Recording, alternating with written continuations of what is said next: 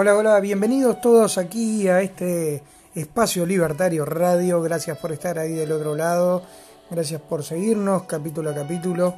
Gracias por ir poco a poco haciendo cada vez más grande nuestro espacio. Haciendo cada vez más grande esta voz que se pueda transmitir a diferentes personas en distintos lugares, en distintos momentos y horarios. Acordate que nos puedes escuchar a través de la plataforma de Spotify, nos puedes escuchar a través del mismo Anchor o a través de distintos dispositivos que te permitan escuchar este podcast. Realmente es un placer, mi nombre es Adrián Barbela y solo resta decirte qué es lo que vamos a estar haciendo en el día de hoy. El programa de hoy, como antiguamente hacía Orlando Pettinati, se lo vamos a dedicar a alguien. Se lo vamos a dedicar a Chiche Helbo.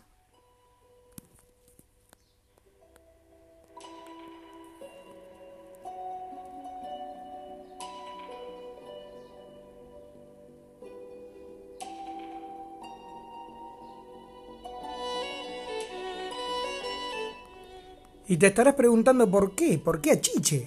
¿Qué hizo el veterano, polémico, con ese estilo inquisidor, duro, capaz? Bueno, yo te la cuento. En Polémica en el bar se mandó, se mandó una frase eh, espantosa y lo peor de todo que la sostuvo. Además, habló de, eh, de una condición que no está buena. Tuvo, tuvo malas experiencias en Uruguay, pero claro, se manda una macana entonces dice que si te mandas una macana en la ruta, eh, a los uruguayos los dejan así nomás, pero si sos argentino vas en cana. Pero si fuera solo eso era un detalle. Y aparte, este programa también se lo podríamos dedicar, si se quiere, a Martínez. Porque vamos a estar hablando de las elecciones. Pero me voy a quedar con Chiche porque Chiche dijo que Uruguay que Uruguay no era un país. Mirá el atrevimiento que tiene este viejo pelotudo, porque no le cabe otra, otra palabra. Ya a esta altura está cagá. Hay que decirle viejo pelotudo, no queda otra. Sostuvo que Uruguay no era un país. Y que Uruguay no era un país porque era muy chico, no tenía volumen. Entonces, hay que preguntarle al pelotudo este si, si estuvo mirando si estuvo fumando algo de la maruja del Pepe, capaz, cuando vino a Uruguay. Y el efecto le quedó mal, ¿viste? Porque capaz que le pegó, le pegó feo. Ahí el cruce le saltó Almada, le saltó también Yúdica, pero la cagada ya estaba hecha, chiche. Y quisiste mantenerla, argumentando, hablando de Artigas, cuando en realidad la construcción de Artigas, si se quiere, es Argentina una federación. Para Uruguay, en realidad Artigas lo que representa es ese espíritu indobla, indoblegable, ese espíritu, si se quiere, de favorecer a los más débiles con la ley, esa clemencia para los vencidos, esa grandeza del los orientales tan ilustrados como valientes. ¿Entendiste algo de eso, Chiche? En lo político, en lo político regional, y Argentina más parecida al ideal de Artigas que Uruguay. Acá en Uruguay tenemos una república. Acá en Uruguay respetamos la democracia, chiche. ¿Sabés qué es eso vos? ¿Sabe qué es eso Argentina? Acá en Uruguay se, se respeta la democracia. Acá en Uruguay tenemos una conducta cívica intachable. Hemos tenido revés, como muchos lugares del mundo, ojo. Pero si vamos a comparar entre Uruguay y Argentina, nosotros nos comportamos como un país ejemplar. A nivel internacional, en general, hemos tenido una conducta seria, respetable por las Naciones Unidas, respetable por la ONU, en donde Uruguay habla con las potencias de uno a uno en materia de derecho internacional del respeto a las formas. Ojo, que estos 15 años que se va ahora del populismo que se está yendo, o por lo menos que está ahí, bueno, podríamos decir que la conducta internacional de Uruguay no fue la misma que en toda su historia, que hubo algunos matices, que apoyaron sí una dictadura. Desde acá, Espacio Libertario, hemos condenado eso.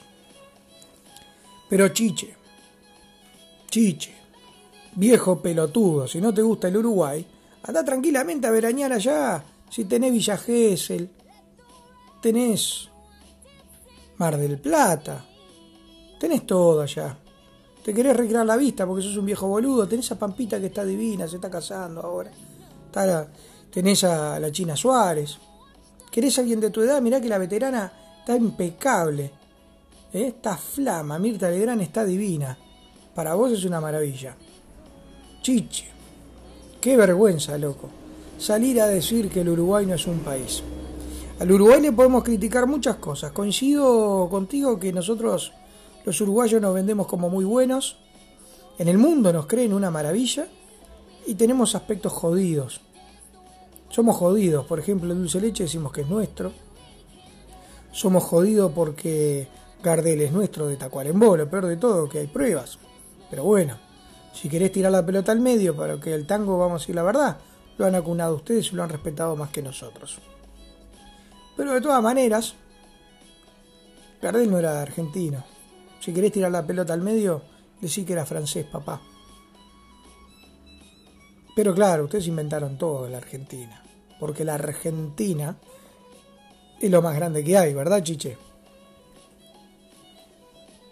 Y sí, con el kirchnerismo fue lo más grande que hay en corrupción. Ahora volvieron a elegir un gobierno corrupto. Y tienen un quilombo atrás de otro y mataron a un fiscal, y hubo magnicidio, y hubo cleptocracia, y hubieron un millón de cosas. Acá nos mandaron a Balcedo, que lo terminaron agarrando ahí en, en Piriápolis. Así que, Chiche, este programa te lo dedicamos a vos. La introducción ha quedado muy larga. Realmente sos un viejo pelotudo con P mayúscula. Uruguay es un país. Es un país con una historia democrática. ¿Vos te imaginás lo que hubiera pasado en Argentina, Chiche? Si lo que le pasó a la calle Pou, que no le reconoció la derrota, Martínez, el del Frente Amplio, el populista de acá, digamos. ¿Vos te imaginás lo que hubiera pasado en Argentina? Te conoces muy bien. ¿Vos te imaginás los líos que hubieran tenido en Argentina? Porque realmente, hubieran roto todo, ¿verdad? Tuve la mala suerte de estar el día al Ceneis en Argentina una vez. Hicieron mierda la 9 de julio. Le dieron al McDonald's que tienen ahí en la esquina. Rompieron todo alrededor del obelisco. Y yo estaba con mi familia disfrutando. Fue un día ahí a disfrutar. ¿Y vos te quejás del Uruguay, viejo pelotilla? ¿Vos te quejás del Uruguay? Acá venís y vas por la interbañaria y salvo un accidente o salvo algún problema particular, acá circulás. Yo en Argentina varias veces estuve en el tránsito entre Montevideo, eh, Puente Aéreo, ¿verdad? Montevideo, Ezeiza, y de Ezeiza Aeroparque, Aeroparque Ezeiza, y en ese camino entre que vas de Aeroparque a Ezeiza, que tenés que cruzar la ciudad, estás siempre con posibilidad de perder el vuelo. ¿Y sabes por qué estás con posibilidad de perder el vuelo? Porque el país de ustedes es ingobernable. Porque tienen una manga de canallas que van trancando todas las calles, que hacen imposible pasar por ahí. ¿Sabes lo que dijo Jorge Valle, querido Chiche? Que la Argentina eran todos chorros del primero al último. Y mira que tengo argentinos a los que los quiero muchísimo, pero tristemente, hablando con ellos incluso, nos dicen, ¿sabés que el presidente de ustedes tenía razón cuando dijo eso? Y la demostración quedó con la maniobra sistémica para afanar que tenía el kirchnerismo. Que ahora sube de vuelta, ¿eh? porque tiene una habilidad increíble ustedes los argentinos. Ahora votan de nuevo. Votan lo mismo. Y si tendremos cosas para hablar en este programa que se viene ahora adelante. Pero bueno, nos queda claro de que sos un pelotudo. Uruguay es un país y te queda grande en la boca nombrar a Uruguay. Bien grande que te queda, chiche. Bien grande. Si algún día venís de vuelta por acá, acordate, ese es un país que te queda grande.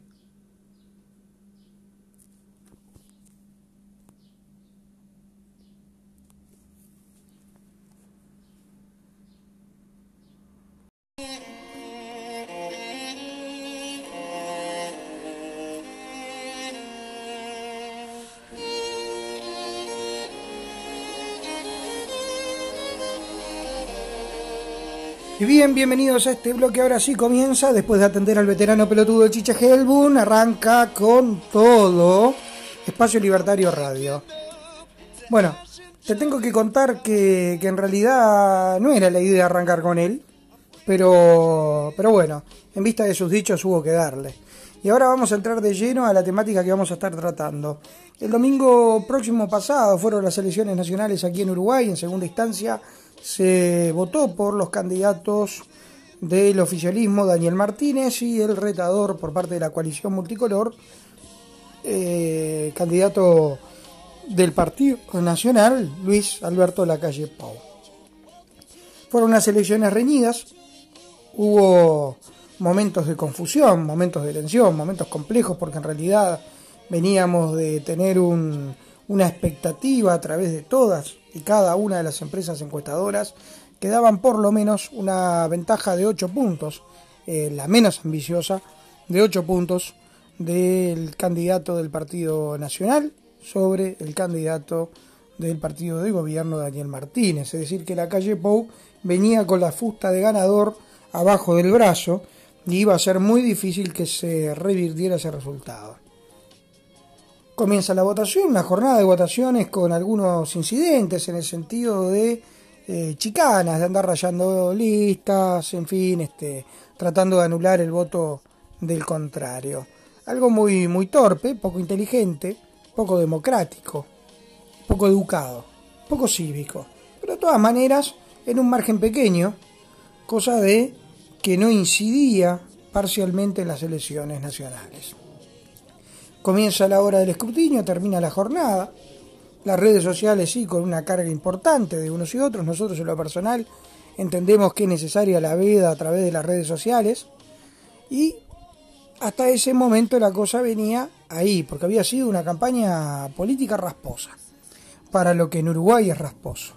Porque Uruguay tiene una conducta normal de tener unas elecciones internas que son relativamente virulentas, pero después hacia las nacionales los contrincantes tienen cierta ética y en ese proceso nos hemos manejado desde que salimos de la dictadura en 1985 y en ese proceso hemos transitado a lo largo de todos estos años.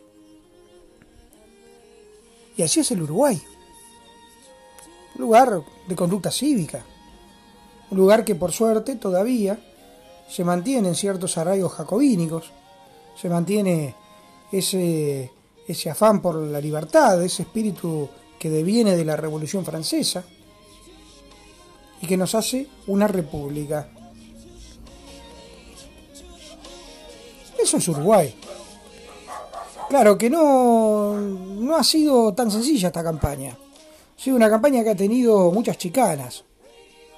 Desde noticias falsas, audios, textos, de todo. Mala intromisión a través de los algoritmos de las redes sociales, los hackers y los intereses espurios que vienen de afuera. Porque hay dos bloques que están pujando en toda la región y que se meten y se meten en el momento de las elecciones. Los seres humanos somos manipulables. Somos personas que tenemos una clara condición de vulnerabilidad ante el comportamiento de la masa. Y las redes sociales genera esas sensaciones de masa pero en colectivos muy pequeños, manejados por los algoritmos, manejados por, por esa tendencia que te quieren hacer sentir o creer.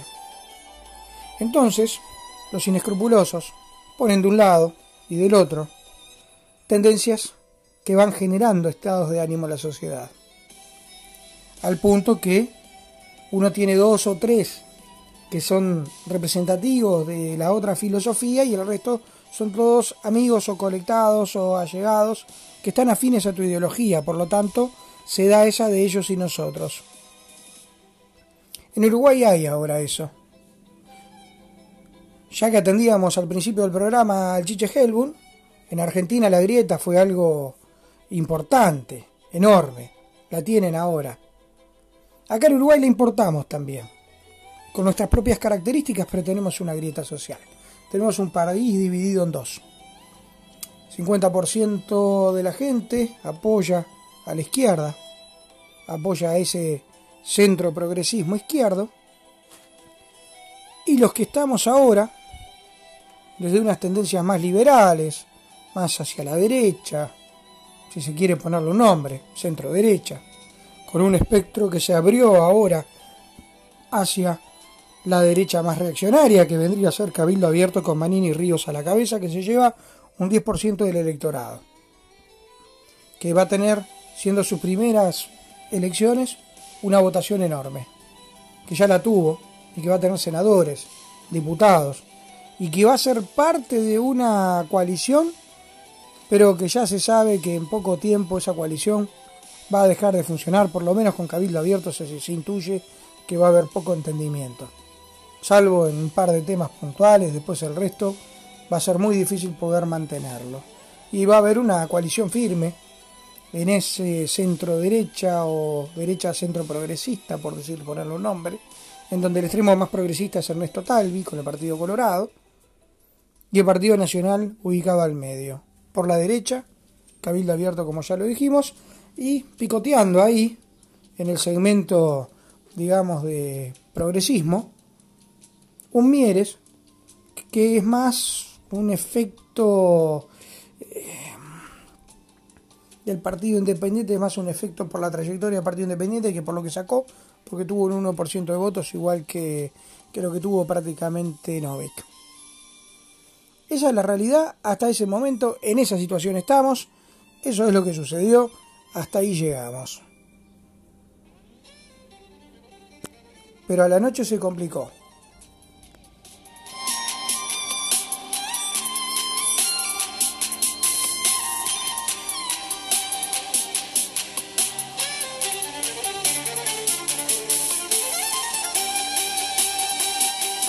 La noche se complicó porque resulta que la primera proyección de votos daba claramente ganador a Luis Lacalle Pou, con la coalición ya festejando, un espíritu festivo, llegando sobre las 19 horas, 19.30 a su búnker para estar ahí y para salir después seguramente con un discurso ya de cara a la presidencia de la República. En ese proceso, la Corte Electoral empieza a arrojar datos que no condecían con las encuestas dramáticamente empiezan a virar los números y empieza a aparecer una paridad que hasta ese momento no había. En ese proceso se cae el servidor de la Corte Electoral y arrancan el servidor de respaldo.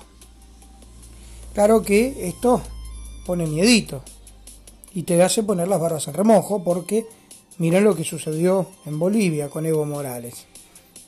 Pero lo de Evo Morales fue mucho más fragante porque en realidad tiraron abajo un servidor durante 48 horas. Y cambiaron incluso una tendencia que era enorme. Acá se cambió desde el principio, desde el comienzo. Y digo se cambió no desde el supuesto delito de manipulación de la, de, la matriz electoral, no estoy hablando de un fraude electoral, no estoy hablando de eso. Hablo de que se cambió en cuanto a la expectativa que se tenía con las encuestas y lo que terminó pasando. Encuestas que se hicieron hasta 48 horas antes de la votación. Y lo mismo sucedió, mismas encuestadoras que habían acertado con un margen de error relativamente chico en cuanto a los resultados de las elecciones que se llevaron adelante a tan solo un mes de distancia. Lo cual hace que a todos se nos pongan los pelos de punta. Aún así, Uruguay mantiene la paz. El presidente de la República, doctor Tabaré Vázquez, llamó a Luis Lacalle Pou y tuvieron una conversación. Lo que se habla allí lo saben solo ellos dos. Pero la realidad es que da a entender que reconoció que el presidente de la República es Luis Lacalle Pou. Siempre mantuvo diferencias sobre Martínez. Y la tendencia de los votos observados y la proyección, evidentemente, daba de que se podía hablar el domingo pasado a la noche se podía decir que el presidente iba a ser el doctor Luis Alberto Lacalle Pau del Partido Nacional. Sin embargo, Martínez hizo un discurso como si hubiera ganado. Hizo un discurso como si fuera el gran triunfador de la noche. Instalan ese relato en su gente del gran triunfalismo de la izquierda. Pero no ganaron nada. No ganaron nada. Perdieron bancas en el Senado en la, en la, elección anterior y en el balotaje pierden la presidencia de la República. En el sistema uruguayo, aunque lo pierdas por un voto, el presidente de la República es legítimo como si hubiera ganado por más de la mitad, más uno. El 50% más uno. Por lo tanto, la victoria de Luis Alberto Lacalle Pou como presidente de la República Oriental del Uruguay tiene la misma legitimidad, el mismo poder, el mismo peso y la misma forma y fuerza que si hubiera ganado por una victoria aplastante. De nada importa si estuvo ajustada. En el pasado, reciente, democrático del Uruguay, Volonté perdió por 12.000 votos con Sanguinetti en su segunda presidencia. Sin embargo, Volonté sale la misma noche, reconoce la derrota ajustada y se pone a disposición del país. Y esa fue la peor votación que tuvo el Partido Nacional, que habían venido de una interna feroz, diabólica. Sin embargo, la República manda, el republicanismo manda, y se pone de cara adelante para darle paso a la rienda de los festejos de quienes legítimamente ganaron. Uruguay tuvo una semana y el viernes vamos a estar festejando con el Partido Nacional la coalición multicolor.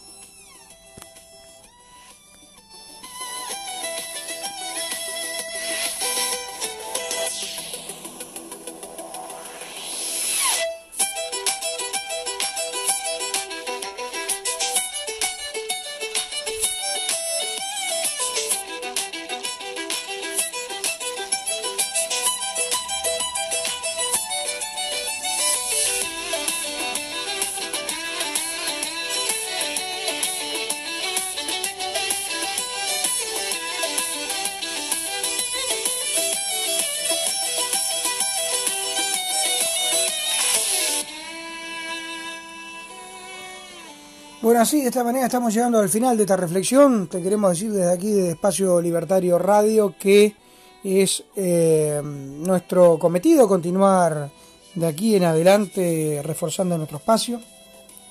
Los libertarios en Uruguay estamos comenzando a agruparnos. Esta vuelta la mayoría hemos apoyado a la candidatura de del Partido Nacional de la calle Pou, por lo cual estamos la mayoría contentos pero los libertarios no somos solo nacionalistas, hay de todo acá adentro. Hay de todo. Y te invito a que te acerques, te invito a que vengas porque vamos a tener que construir una alternativa en los próximos cinco años y hacer una alternativa que nos haga ser diferentes. Con respecto a la introducción que poníamos al principio, era la pregunta. ¿Esta victoria del Partido Nacional, de la coalición multicolor, nos aleja del camino de la Venezuela astral ¿Nos aleja del camino del socialismo del siglo XXI? ¿Nos aleja de esa posibilidad?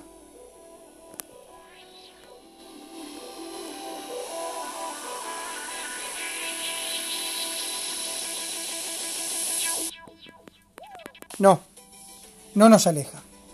No nos aleja para nada de la probabilidad, porque este es un desvío a derecha contemplado en el foro de San Pablo. Nuestra población se hartó se cansó de determinadas cosas, de la saturación de los colectivos reivindicativos por fracción. Estamos todos hartos de eso, de la implantación de una hegemonía cultural, de una hegemonía de agenda moral, de una hegemonía de izquierda. Las universidades de la República quedaron al descubierto, que están copadas y utilizadas todas por proselitismo. En el próximo bloque voy a pasar a leer textual antes de terminar, un texto que publica el doctor, Luis, el doctor Julio María Sanguinetti en su correo de, de los viernes. Es un texto muy interesante que habla y que se acerca hacia este tema que estábamos introduciendo sobre el tema de la educación en nuestro país y cómo hay una hegemonía cultural por parte de la izquierda que se expresa, que no tiene prurito de hacerlo, de hacer proselitismo político, violentando el artículo 58 de la Constitución de la República. Y como hay una fuerza de gobierno todavía hasta el primero de marzo, que no pone en su lugar a aquellos que cometen infracción. Y en esto ha habido de todo, ¿eh? Ha habido facultativos de la Universidad de la República sobre todo dentro del ámbito de la medicina. Han habido grado 5 haciendo penosos videos de descargos, tomando claro partido por una fuerza política. Han habido en distintos ámbitos y lugares diferentes expresiones proselitistas, todas ellas penables y todas ellas violentando la Carta Magna, la Constitución de la República. Paso a dar lectura de este texto del correo de los viernes de Sanguinetti, de Julio María Sanguinetti, un expresidente que intervino y que irrumpió y que es parte de este crecimiento del Partido Colorado que se dio y ese dinamismo que se generó en la interna del Partido Colorado que termina poniendo a Talvi como candidato a la presidencia, que después termina trabajando como uno de los líderes dentro de la coalición multicolor. Muy bien, ha sido todo por acá. Va al siguiente bloque, correo de los viernes de Dr. Julio María Sagretti en una reproducción de la lectura, pero creemos que es eh, importantísimo que llegue a todo el mundo lo que se maneja en esos conceptos. Un abrazo grande para todos desde aquí, Adrián Barbela. Nos vemos en el siguiente bloque. Esto es Espacio Libertario Radio.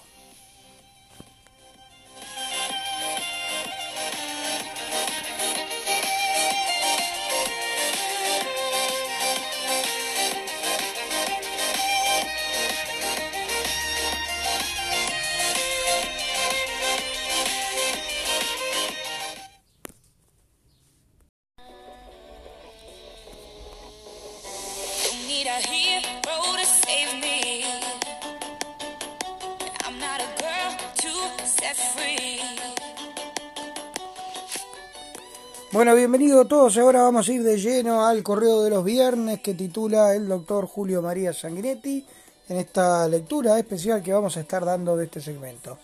Comienza titulando Un final lamentable por Julio María Sanguinetti.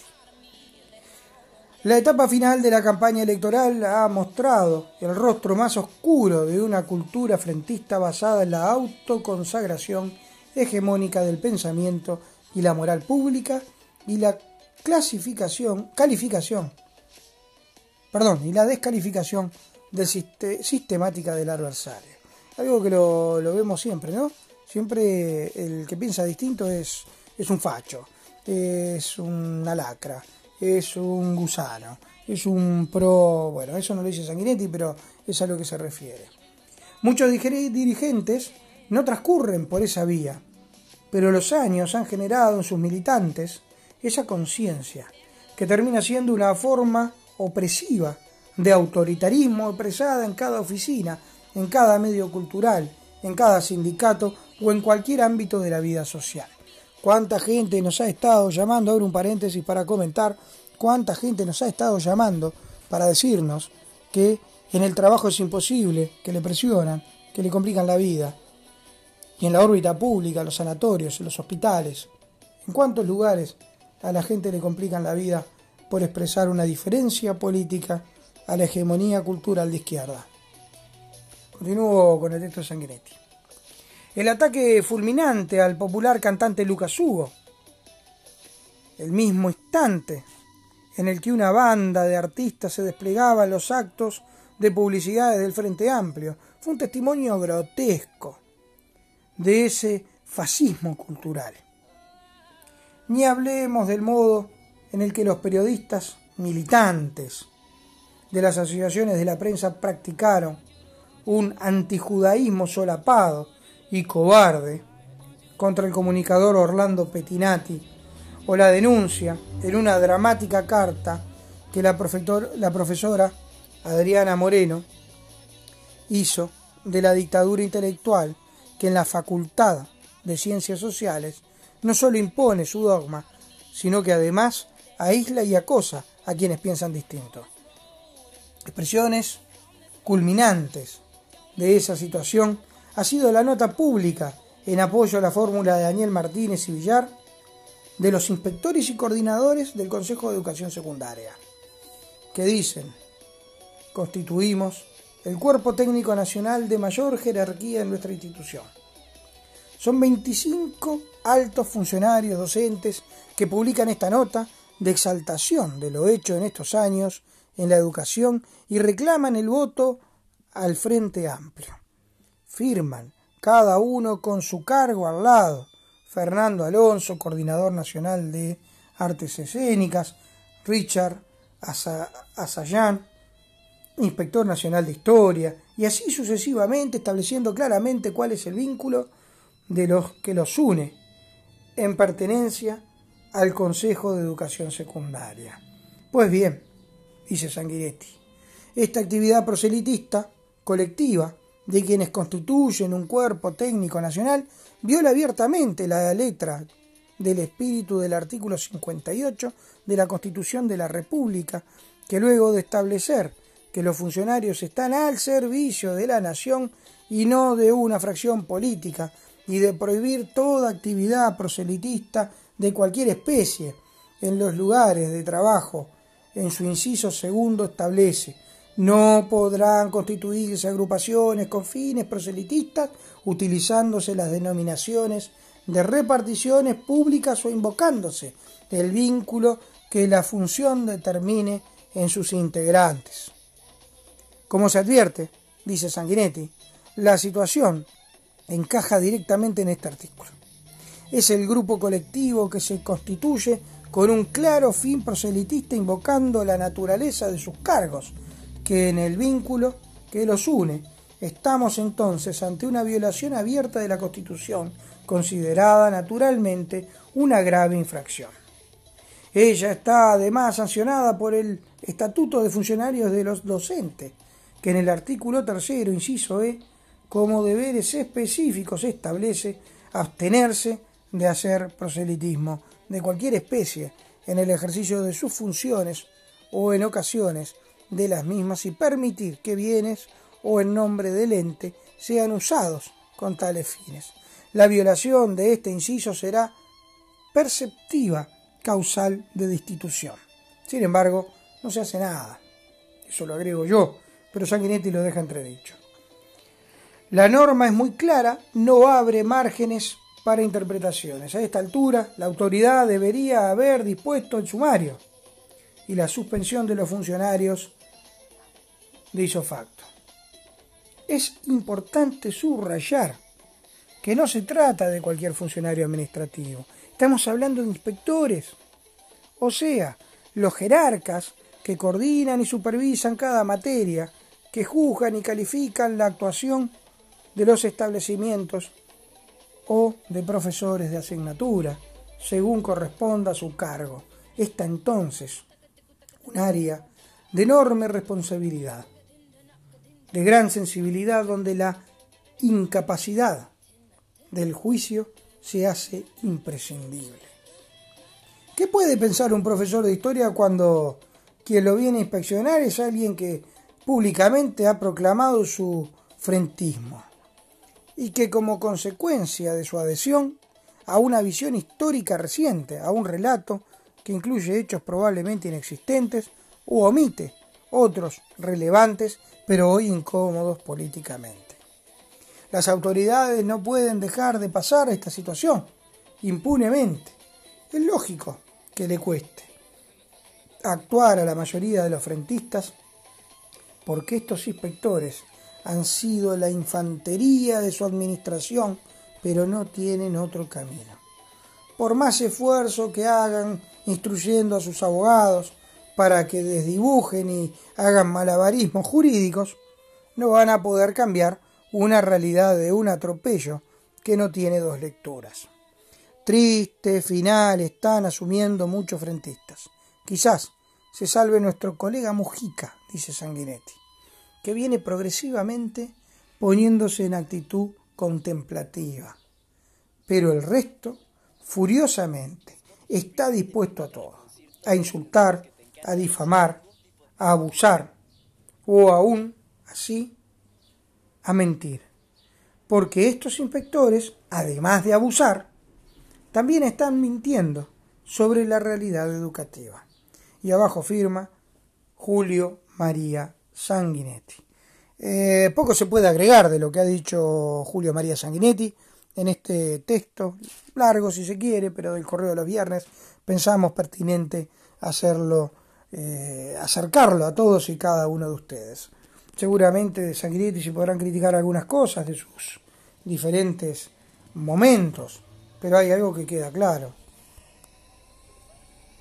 Y lo que queda claro es esa capacidad que ha tenido todos estos años para mantenerse vigente, para estar ahí. Nadie le puede negar la condición republicana, nadie puede negar la condición de estatista y nadie le puede discutir que las violaciones al artículo 58 de la Constitución existen. Si estamos ahora ante un momento impune de esos docentes, profesores, educadores, inspectores que han hecho proselitismo de las diferentes universidades, incluso colocando banderas de diferentes colectivos en las puertas y en la fachada.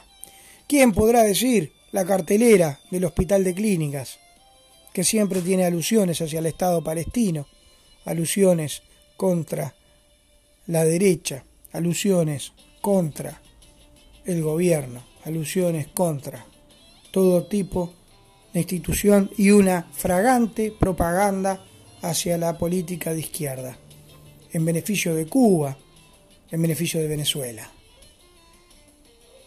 Eso en un ámbito universitario, eso en la Universidad de la República, eso es campaña proselitista, eso es hegemonía cultural de izquierda, eso es Gramsci, eso es todo eso.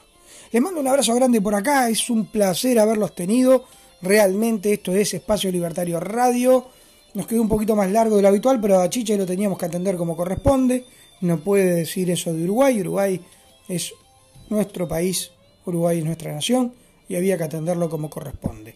El resto del contenido es un poco lo que ha transcurrido, todos lo sabemos, pero es una manera de refrescarlo a nuestras mentes. A través de las redes sociales todos hemos tenido diferentes ataques por pensar distinto, se te tilda de facho, fascista y de bueno, de muchas cosas más. Personas que uno creía conocidos, amigos o acercados, también entraron en ese fanatismo.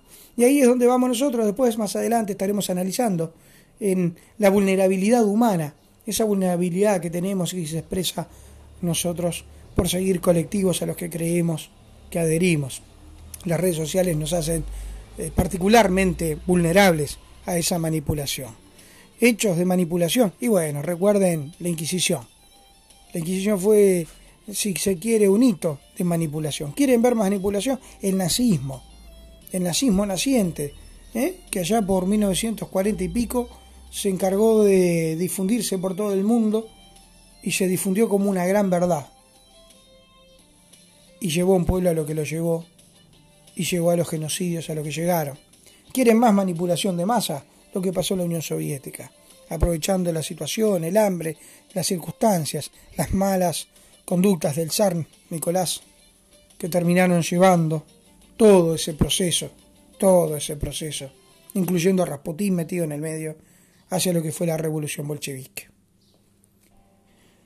Y así podríamos seguir un rato más haciendo un raconto de lo vulnerable que somos los seres humanos, lo vulnerables que somos a la a la manipulación, a la falsa creación de colectivos. Y si eso se apoya con la educación, como estos docentes, y si eso se lleva desde una irradiación constante de filiaciones partidarias a través de los medios de comunicación, como pasa en Uruguay, en donde casi que el 70, 80 y por qué no 90% de los periodistas, conductores, artistas son de filiación de izquierda, más toda la manija del carnaval que prácticamente es una hegemonía de izquierda. Entonces ahí nos vamos a dar cuenta por qué es tan difícil en este país hablar de libre mercado, por qué es tan difícil en este país hablar de las distintas realidades económicas y políticas. Hay muchos de los que nos están escuchando desde Espacio Libertario Radio que dirán que el único camino es el anarcoliberalismo. Nosotros en lo personal, en lo personal particularmente, no creemos que esa sea la única vía. Y otros hablan de, de que hay que abolir el Estado, llevarlo a la mínima expresión, prácticamente nada. Tampoco, porque en realidad, si bien las políticas keynesianas llevadas a una máxima como se hace aquí en Uruguay terminan debilitando la matriz productiva privada y terminan logrando el caos que lleva a través de la necesidad laboral y de la necesidad de sustento a un Estado totipotencial, administrador y de hecho a un socialismo del siglo XXI. Un camino largo. Y en ese camino es en el que estamos. Porque tenemos que tener ojo. Una cosa es amar la patria, amar nuestra identidad. Y otra cosa, muy diferente, es hacerle culto al estatismo. Un abrazo grande para todos desde acá de Espacio Libertario. Conéctate con nosotros a través de Espacio Libertario Radio o a través de las diferentes vías de comunicación. En Facebook, a través de Adrián Barbela, te puedes conectar. Siempre tenemos de todo. Acércate, hacete amigo, compartilo, pasalo por todos lados, haz lo que quieras. Este es un espacio libertario. Sos libre para elegir.